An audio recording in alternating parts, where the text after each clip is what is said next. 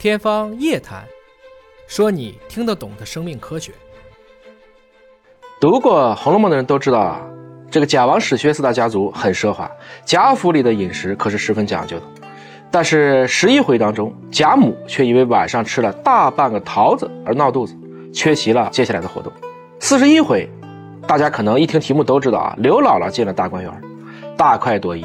吃了各种各样的山珍海味。按理说应该是营养补充的很丰富，然而却觉得腹内一阵乱响，当场就要解衣，惹得众人笑话。大家好，我是尹烨啊。这两个情节可不是小说里杜撰出来的，看着有意思，但生物学上一样是有理论依据的。我们今天就来说一说这些肠道菌群不适对人的影响。如果说人体代谢的器官有哪几个很重要，大家最容易想象的就是，比如说肝脏、肾脏。但很多人不知道啊，胃肠道才是人体最大的代谢器官，而寄宿在肠道内的肠道菌群是我们体内数量最庞大的菌群，它的这个细胞量至少相当于人体的细胞量或者是数倍，而且它还有上万的神经元，可以跟大脑通过脑肠轴打电话发快递，相当于人体内的第二大脑。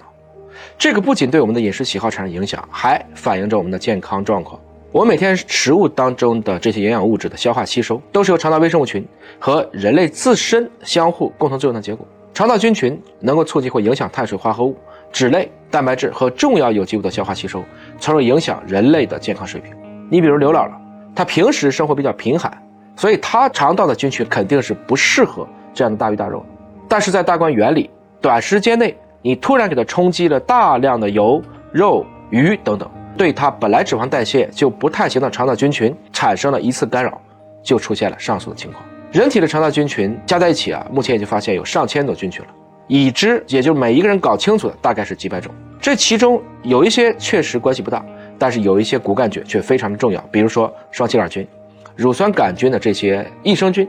它们是维持稳态的，也可以帮助去合成多种人体所必需的维生素，促进像铁、镁、锌这样的一些。矿物质的吸收，我们现在营养匮乏的状况很少了，但我们应该去保持营养均衡，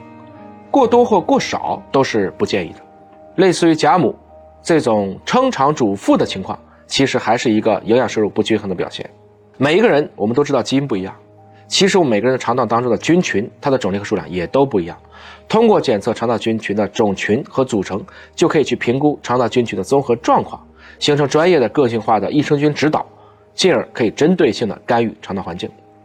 我们以前遇到过这样的一个案例：肠腹泻，烦恼不已。他去找医生的时候治了一会儿，然后一个月以后又复发了。当我们去检测他的肠道菌群的时候，发现虽然他体内的病原菌已经被消灭干净了，但因为你用的是抗生素，所以同时也降低了益生菌群的丰度和组成。后续再有针对性的使用畅清益生菌，包括膳食的治疗下，他的腹泻的症状就逐渐的康复了。您有没有常常因为所谓的水土不服，或者是饮食结构失调而拉肚子？您是不是想长期的保持肠胃健康？